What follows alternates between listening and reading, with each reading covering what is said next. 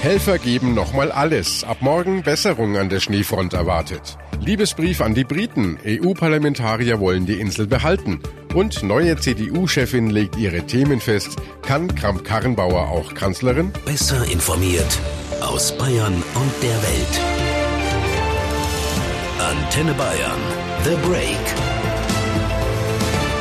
Willkommen zum Nachrichtenpodcast von Antenne Bayern. Der Break ist die Auszeit für mehr Hintergründe, mehr Aussagen und Wahrheiten zu den wichtigsten Themen des Tages.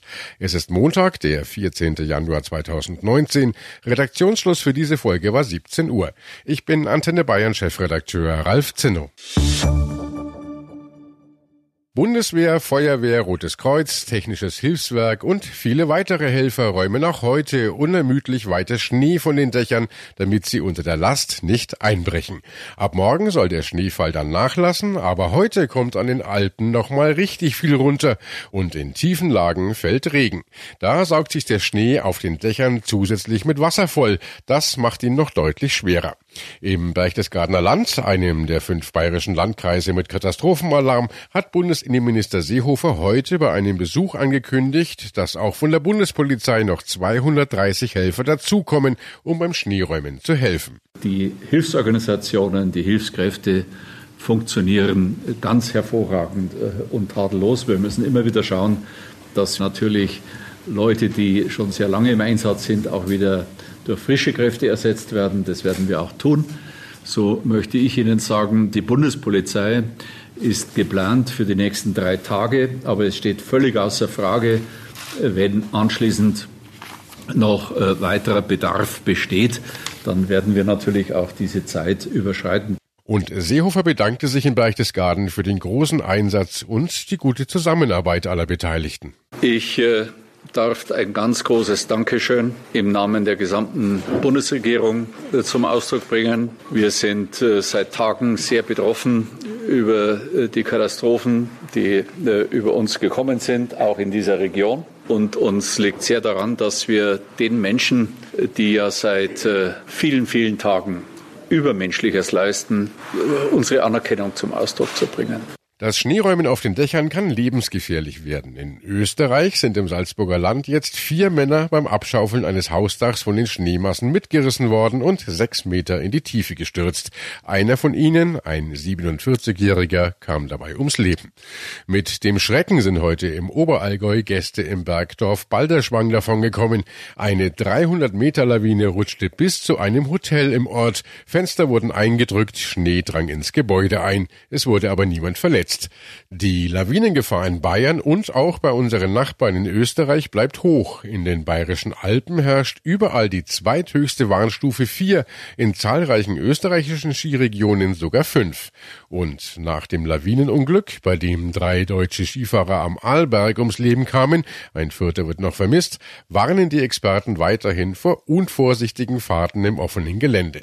Wir sprechen mit Stefan Winter vom Deutschen Alpenverein. Herr Winter, die Verunglückten waren am Arlberg neben der gesperrten Skiroute im Tiefschnee unterwegs. Sie hatten Lawinenausrüstung dabei, es hat ihr Leben aber nicht retten können. Was kann so eine Lawinenausrüstung überhaupt leisten?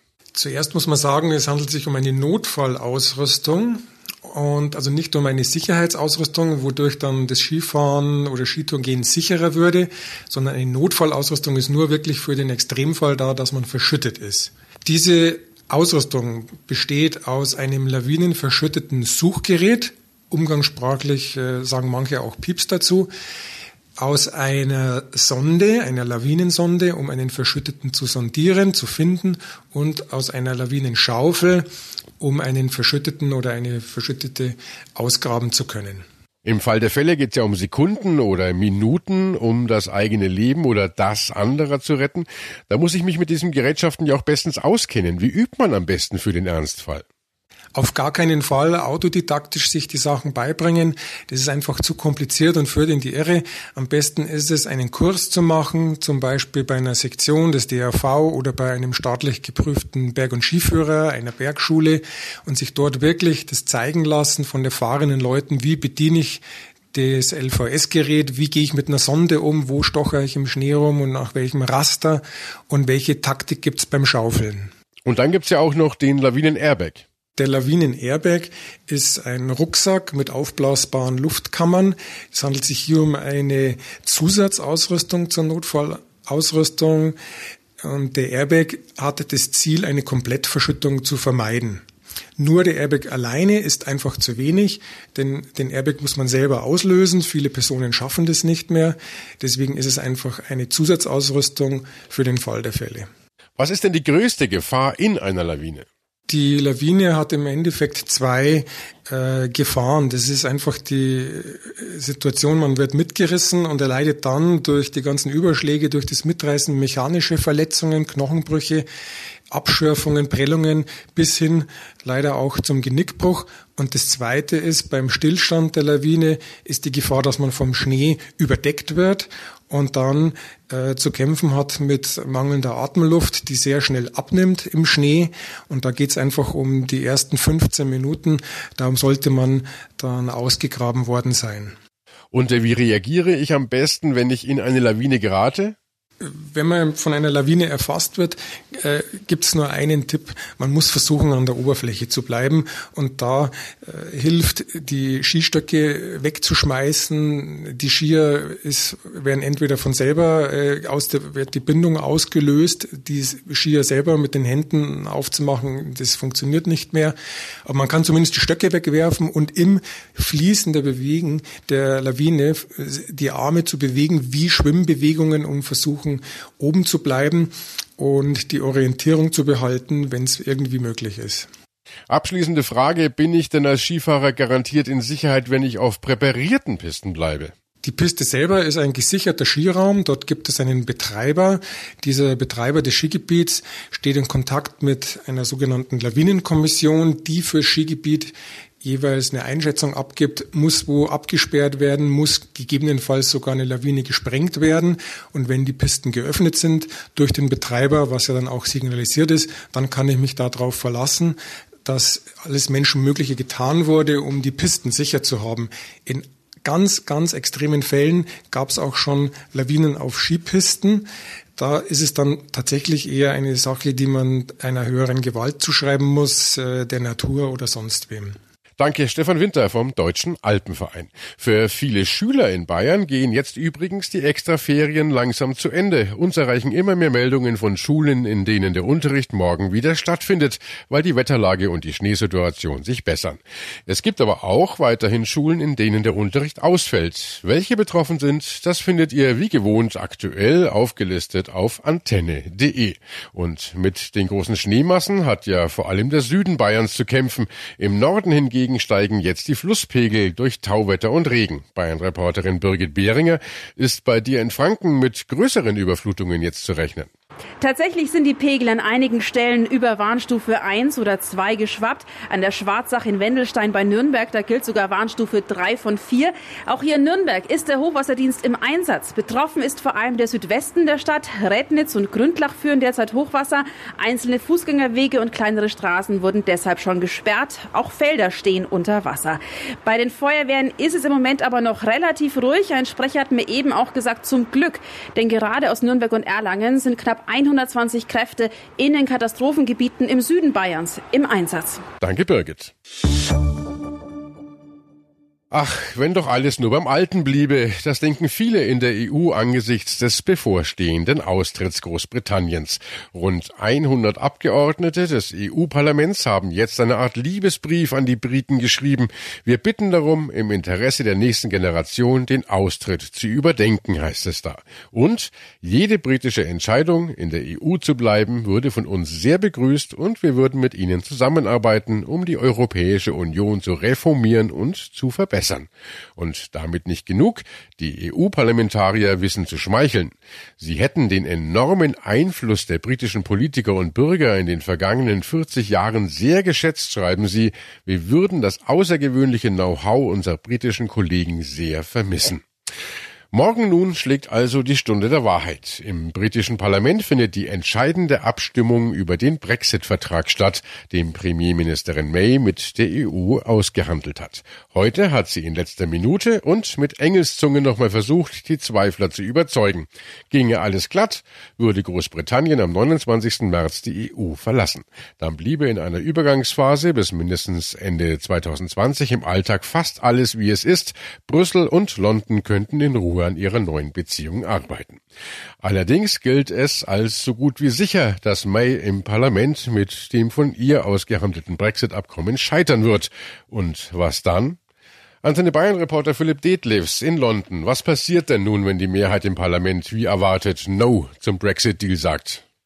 Ja, da ist vieles möglich. Die Regierung hat nach einem Nein 21 Tage Zeit, um zu erklären, wie es dann weitergehen soll. Das Parlament hat diese Frist zwar gerade theoretisch auf drei Sitzungstage verkürzt, demnach müsste sich die Regierung schon am kommenden Montag erklären. Allerdings ist nicht sicher, ob sie daran auch rechtlich gebunden ist. Wenn die Regierung einen Plan B vorgelegt hat, dann muss sie auf jeden Fall spätestens sieben Tage später darüber abstimmen lassen. Und diesen Plan B, den könnten die Abgeordneten dann doch mal abändern, einen softeren Brexit fordern oder sogar ein zweites Referendum Referendum. Und äh, wie wahrscheinlich ist so ein No-Deal-Brexit, also ein Austritt ohne ein Abkommen? Das hängt tatsächlich davon ab, wie die Abstimmung ausgeht und in welcher Höhe. Wenn May morgen deutlich verliert, dann sind wir dem No-Deal-Szenario ein ganzes Stück näher. Bei einer knappen Niederlage, aber da lässt sich das vielleicht noch über den Plan B nachbessern. Tja, und wenn der Deal überraschend dann doch durchs Parlament gehen sollte, dann wäre das Thema ungeregelter Brexit natürlich vom Tisch. Ein ungeordneter Austritt Großbritanniens aus der EU hätte ja vor allem für die britische Wirtschaft enorme Konsequenzen.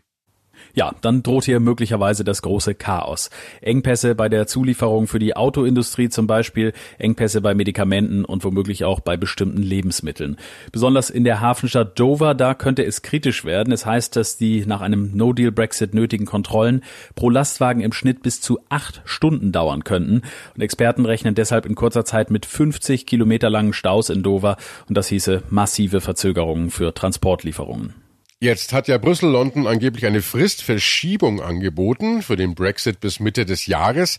May hat zwar heute klargemacht, dass sie das auf keinen Fall will, aber wenn doch, was würde eine Verschiebung überhaupt bringen? Wenn der Brexit-Deal morgen wie erwartet abgelehnt wird, dann muss die Regierung ja relativ schnell einen Plan B vorlegen. Über den stimmt das Parlament dann nochmal ab und den kann es auch abändern. Wenn die Frist bis Juli verlängert werden sollte, dann hätte May zumindest etwas mehr Zeit, um das Abkommen zu überarbeiten und dann so die Hoffnung doch noch bestätigen zu lassen. Klar ist aber auch, mit der EU wird es keine Nachverhandlungen geben, allenfalls vielleicht ein paar Zusicherungen, zum Beispiel für ein schnelles Handelsabkommen. Danke Philipp nach London und wir reichen die Frage auch nochmal weiter an unseren EU-Korrespondenten Dieter Ebeling in Brüssel. Dieter, wenn der Brexit-Termin verschoben werden würde, was würde das aus EU-Sicht bedeuten und was wäre der Vorteil? Nun ja, eine Verschiebung würde nicht Nachverhandlungen bedeuten. Eine Verschiebung, das könnte ja den Parteien in London, die alle nur gegen etwas sind, eine Möglichkeit geben, sich mal klar zu werden, wofür sie eigentlich sind. Eine Verschiebung könnte auch den Briten die Zeit verschaffen, die notwendig wäre, um nun vielleicht sogar ein neues Referendum zu organisieren oder was auch immer. Und sie könnte natürlich auch den EU-Staaten die Möglichkeit geben, sich besser auf den Brexit vorzubereiten. Der würde ja auch die EU-Wirtschaft schwer treffen. Wegen der Europawahl im Mai wäre das alles aber sehr, sehr kompliziert. Danke, Dieter Ebeling nach Brüssel. Wie tritt man in die großen Fußstapfen von Angela Merkel und zeigt dann doch ein ganz eigenes Profil? Die neue CDU-Chefin Annegret Kramp-Karrenbauer hat jetzt zum ersten Mal die Jahresauftaktklausur der Parteispitze geleitet und heute die Themen vorgestellt, mit denen die CDU das wichtige Wahljahr 2019 gestalten will. Antenne Bayern-Reporterin Jasmin Becker. Zuvor hatte es von einigen in der CDU geheißen, AKK sei doch eh nur eine jüngere Ausgabe von Angela Merkel Merkel, schafft sie es, aus Merkels Schatten zu treten. Das versucht sie natürlich klar, ne? zum Beispiel mit ihrem Machtwort in Sachen Kanzlerkandidatur, also dass sie das Vorschlagsrecht dafür hat, so wie alle CDU-Vorsitzenden bisher. Aber nach 18 Jahren Merkel an der Parteispitze, das ist natürlich nicht so einfach, aus diesem großen Schatten herauszutreten, zumal ja Merkel als Kanzlerin auch noch da ist. Für Annegret Kramp-Karrenbauer hängt jetzt sicher viel davon ab, ob und äh, wie die CDU unter ihr mit Inhalten punkten kann. Aber von einer Mini-Merkel redet zumindest schon mal keiner mehr. Was sind denn echte AKK-Themen, mit denen sie sich nun ein eigenes Profil gibt? Also es gibt ja in der CDU ganz offensichtlich den Wunsch ähm, nach einem stärkeren wirtschaftspolitischen Profil. Die Rentenfrage sehen auch viele ganz weit vorne, vor allem mit Blick auf die Landtagswahlen in Sachsen, Brandenburg und Thüringen. Also da gibt's schon Themen, bei denen in der Partei noch Wünsche offen sind, die sie jetzt erfüllen könnte. Und äh, die Personaldebatte hat ja schon angefangen. Hat Kramp-Karrenbauer aus deiner Sicht das Format, um Kanzlerin zu werden? Also sie war Ministerpräsidentin und Generalsekretärin, jetzt Parteivorsitzende. Ich würde mal sagen, das ist keine ganz so schlechte Ausgangsposition für den Job. Aber sie muss sich jetzt in den kommenden Monaten und Jahren erstmal als Parteichefin bewähren. Mithelfen auch, die große Koalition auf Kurs zu halten. Und ja, dann kann man diese Frage vermutlich erst äh, ein bisschen konkreter beantworten.